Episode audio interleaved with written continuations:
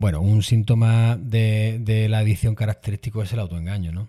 Eh, muchas veces las personas se preguntan por qué una, por qué una persona que se ve que tiene problemas con ya con, sustancias o que, su vida ya es caótica, cómo no está pidiendo ayuda, cómo, o cómo no puede simplemente frenar, ¿no? Porque ya está teniendo consecuencias negativas en su vida, ¿no? Y la respuesta es el, el autoengaño. Eh, ese autoengaño es, una distorsión de la realidad que, la cabeza o el cerebro de, una persona con adicción se monta para poder seguir consumiendo, básicamente. Y, también para sufrir menos, ¿eh? Porque, porque lógicamente si yo soy plenamente consciente de todo lo que me va pasando a mi alrededor, pues tengo dos opciones. o me pongo un tratamiento que muchas veces no es lo que quiero porque realmente quiero seguir consumiendo, o me tiro por un, por un puente, ¿eh? porque, porque lógicamente no soy capaz de, resistir todo, todo, todo el impacto emocional ¿no? de, las consecuencias de, mis consumos. ¿no? Entonces, ese autoengaño eh, es difícil, es difícil de, montar, porque es, un, es una persona, por ejemplo, que por la mañana está llorando, está destrozada, se siente sola. Ah, seguramente a lo mejor eh, tiene un bajón ya porque ha estado consumiendo y, y, está siendo consciente de, lo que le puede acarrear ese consumo, de que otra vez está ahí, otra vez consumiendo, ya, ya ni le sienta bien realmente. Y incluso piensa en quitarse de en medio, ¿no? en, quitarse la vida. Y, pero sin embargo, pasan unas horas, de repente se echa un rato y, por la tarde pues tiene el mensaje de alguien o simplemente eh, eh, tiene que salir a la calle o, va a coger de nuevo droga y se le ha olvidado, ¿no? Esa, situación emocional que estaba viviendo por, la mañana. Y, ese es el autoengaño. Eh, el autoengaño al final es, eh, es consumo, desastre, culpa. De repente me olvido de esa culpa, esa culpa es efímera, puede ser de unas horas o puede ser de unos días esa culpa se me olvida, de repente mi cabeza empieza a minimizar, empieza a decir, bueno, que no ha sido para tanto, que por una no pasa nada, empieza a justificar el próximo consumo y, vuelvo a consumir. y así me puedo tirar años, años. Por eso eh, muchas veces eh, os decimos que cuando una persona pide ayuda y asume que tiene un problema con, con drogas o conducta, asume que seguramente hay una adicción en, en su vida, esa persona tiene prácticamente, yo diría que el 60, 70% ya de, del tratamiento de su adicción realizado. Eh, ¿Por qué? Porque muchas veces se tarda años en llegar a esa conclusión. Se tardan años de desastres, años de pérdidas, años de sufrimiento para realmente un día admitir que tengo, que tengo problemas con, con la droga y que tengo que dejarlas, ¿no? Entonces, eh, es muy importante ese momento. Muchas veces ese momento de, ruptura, de que uno realmente asimila que tiene ayuda, tiene que ser provocado por, el exterior, porque la persona está tan enferma, tiene tal, tal mecanismo de, adicción en su vida, tanto autoengaño, que, que, necesita pues que una pareja le ponga las maletas, que le diga que, que lo va a dejar, que no puede seguir así, o que una madre o un padre pues estén llorando y y, le digan también que no pueden seguir así, o que se le eche de un trabajo, o que tenga ya una consecuencia legal o penal. Es decir, muchas veces hay elementos externos que hacen que la persona de repente, en ese impacto, eh, pues, eh, digamos, asimile o, o, sea más consciente de la realidad en la que está y entonces decida pedir, pedir ayuda, ¿no?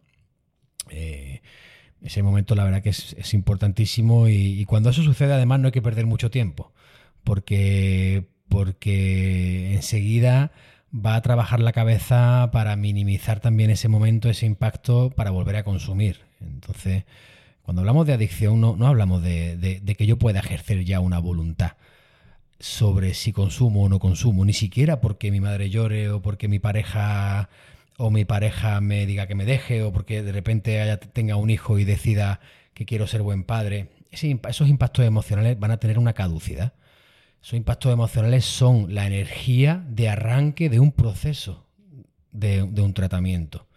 Pero no es eh, eh, la, digamos, la causa por la que una persona realmente pueda dejar de consumir o, no consuma más. Eso, eso no es así. Eh, hay un cerebro que ha cambiado, hay un, hay un cerebro que, ha formado una nueva estructura, ah, unos hábitos y sobre todo unos automáticos que hacen que esa persona consuma ya sin querer consumir. Sin querer consumir. Entonces, ese impacto emocional no es suficiente. Ese impacto emocional es el arranque, es, es la energía en la cual una persona entonces sí debe acudir a un, a un tratamiento profesional, porque estamos hablando de una enfermedad mental, estamos enfermedad, hablando de una enfermedad mental grave, además con, con crónica, con tendencia a la recaída, con, con una progresividad, porque la tolerancia va aumentando y, y esto es así, o sea, de lo que si yo consumía eh, pues solamente THC o, porros o cannabis, como, como se pueda entender, eh, seguramente eso sea puerta de entrada más adelante para, otras drogas consideradas más duras que, bueno, nosotros tampoco hacemos esa diferenciación, pero sí que se puede hacer en, la sociedad.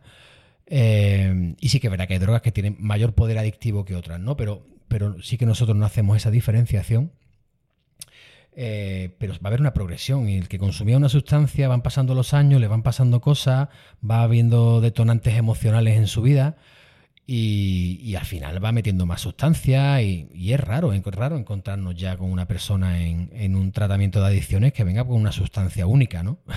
Normalmente todas las adicciones ya que tratamos hay un, hay un consumidor eh, de, un policonsumo, ¿no? Se le llama, se le llama, ¿no? Es decir, una persona que viene ya con, varias sustancias, eh, algunas sí que son como más eh, digamos, diarias o, que sí que las tiene más fijadas como las sustancias que le causan problemas, pero al final normalmente viene con, varias sustancias, incluidas las famosas benzodiazepinas, ¿no? Que, los Valium, todas estas medicaciones que, parece que no, pero realmente son también drogas y, tienen un potencial muy grande de, abuso, ¿no?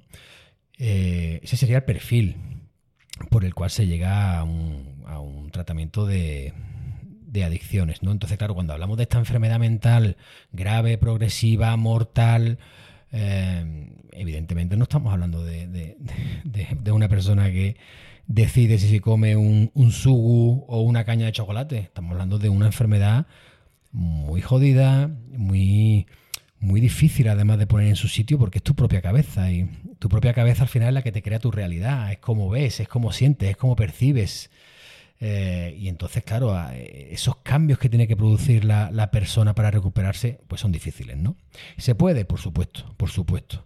El tratamiento al final que nosotros impartimos y hay, diferentes metodologías, ¿eh? no estoy diciendo que la nuestra sea la única, pero sí que verá que eh, el tratamiento, el tratamiento que nosotros impartimos, que digamos podríamos llamar de la escuela de Barcelona, de la escuela de la Garriga, eh, eh, es un tratamiento bastante efectivo, eh, está basado en el método Minnesota y, sobre todo estamos aplicando técnicas de la terapia de la terapia cognitivo-conductual, ¿no? Es una terapia cognitivo-conductual, sí que es verdad que con bastante atención y bastante trabajo emocional, que creemos que es bastante importante, pero sin olvidarnos de la base, ¿no? Que es muy conductual y, y de cambiar hábitos, de cambiar, de cambiar, eh, de cambiar eh, pues los comportamientos, los hábitos y las actitudes de la persona, ¿no? Sobre todo al principio es un tratamiento muy,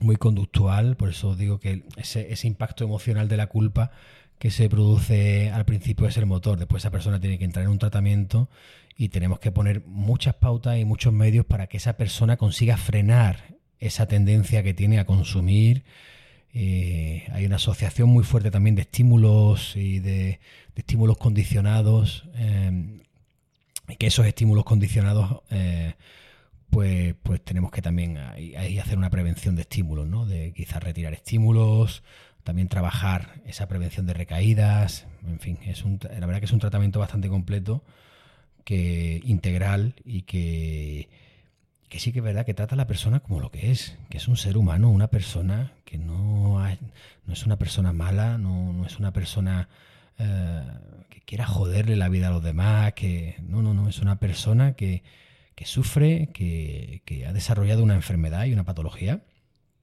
y que como tal merece ser tratada, ¿eh? con humanidad, con respeto, con profesionalidad, con atención y ofreciéndole todas las herramientas que podamos para que pueda tener una vida digna, a pesar de, haber transitado por esta enfermedad, ¿no? Ese sería quizá eh, el mayor de nuestros propósitos, ¿no?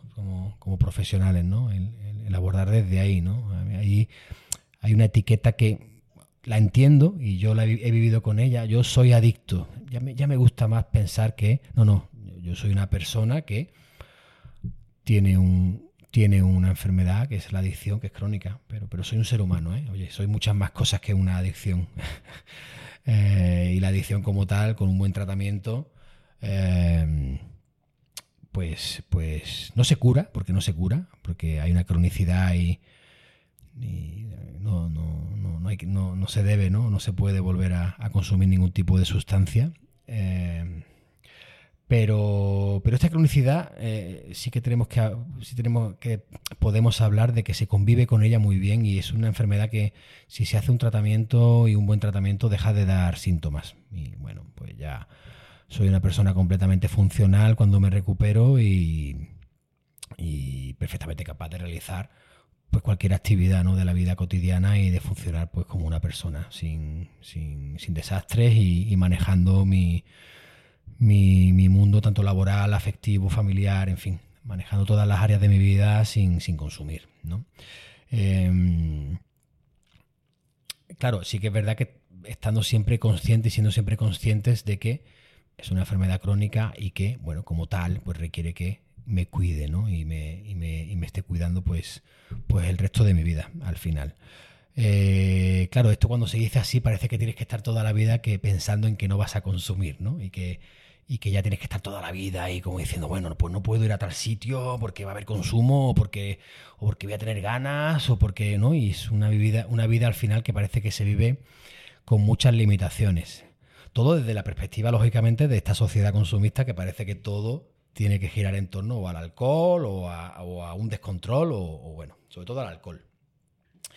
Y, la respuesta es que no, es que es el que la persona que hace un tratamiento y hace un trabajo personal y, digamos que, como nosotros decimos, duerme duerme la enfermedad o hace que esa enfermedad deje de dar síntomas, es una persona que va a vivir eh, y va a hacer lo que ella realmente, lo que quiera, lo que quiera. Lo único que no va a hacer es, consumir. Pero además ya no lo va a hacer desde un, desde un no puedo, ya no lo va a hacer desde un, eh, una limitación, no, no, es un tratamiento de liberación este, ¿eh?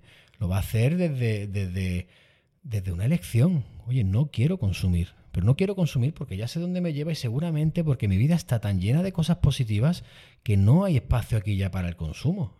Si es que mi vida ha cambiado, si es que mi vida está llena ya de familia, está llena de amor, está llena de una profesión, está llena de inquietudes, está llena de viajes, ¿no? De cada uno.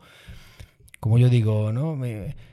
pero yo, yo, yo voy a poder hacer lo que quiera. Mira, como si te quieres ir a vender pulseras a, Tarifa o, te quieres ir a Groenlandia a vivir con los esquimales. Si es que eso lo vas a elegir tú y tú vas a ser el que va a elegir eh, eh, lo que quieres hacer y cómo quieres vivir tu vida y vamos a, ayudarte a que en esa elección libremente al final elijas también no consumir, fíjate.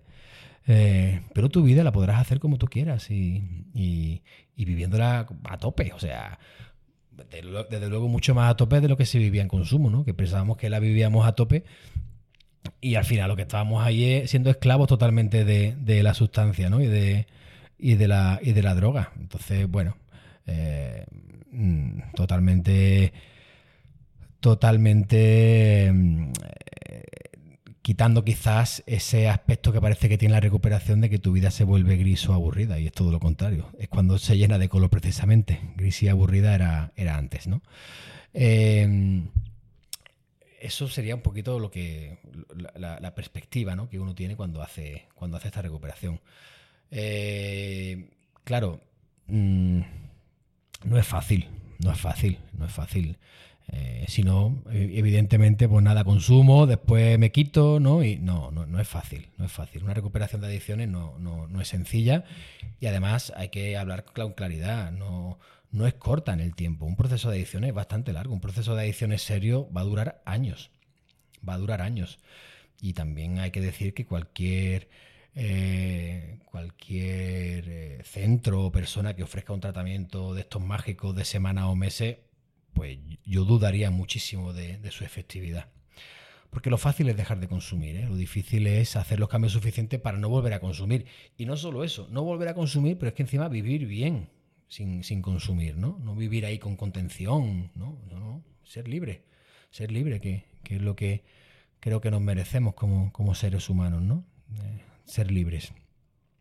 Eh, entonces, bueno, pues es un proceso que requiere de renuncia, que requiere de, pues de, de, una implicación y de un compromiso bastante importante por parte de la persona, eh, que es verdad que, bueno, que, que, requiere de un esfuerzo, pero que yo aseguro que es un proceso que agradece muchísimo y que te devuelve muchísimo más de lo que tú le das y tú que tú le entregas. ¿eh? Así que el, premio es gordísimo y es... Y como persona con adicción, no hay nada más importante que puedas hacer en tu vida y nada más gratificante que uno vaya a hacer. ¿eh? O sea, hay un antes y un después en, la vida de una persona que pasa por un proceso de, de este calibre y de esta potencia. Y lógicamente, pues los resultados son una vida plena, feliz, eh, sin malos rollos, disfrutona, eh, libre. Pero evidentemente cuando estamos hablando de una enfermedad tan grave como esta, requiere de un fuerte compromiso, de un, de un buen equipo profesional, de un apoyo también externo y, de muchas ganas, y de muchas ganas por parte de la persona de, tirar hacia adelante.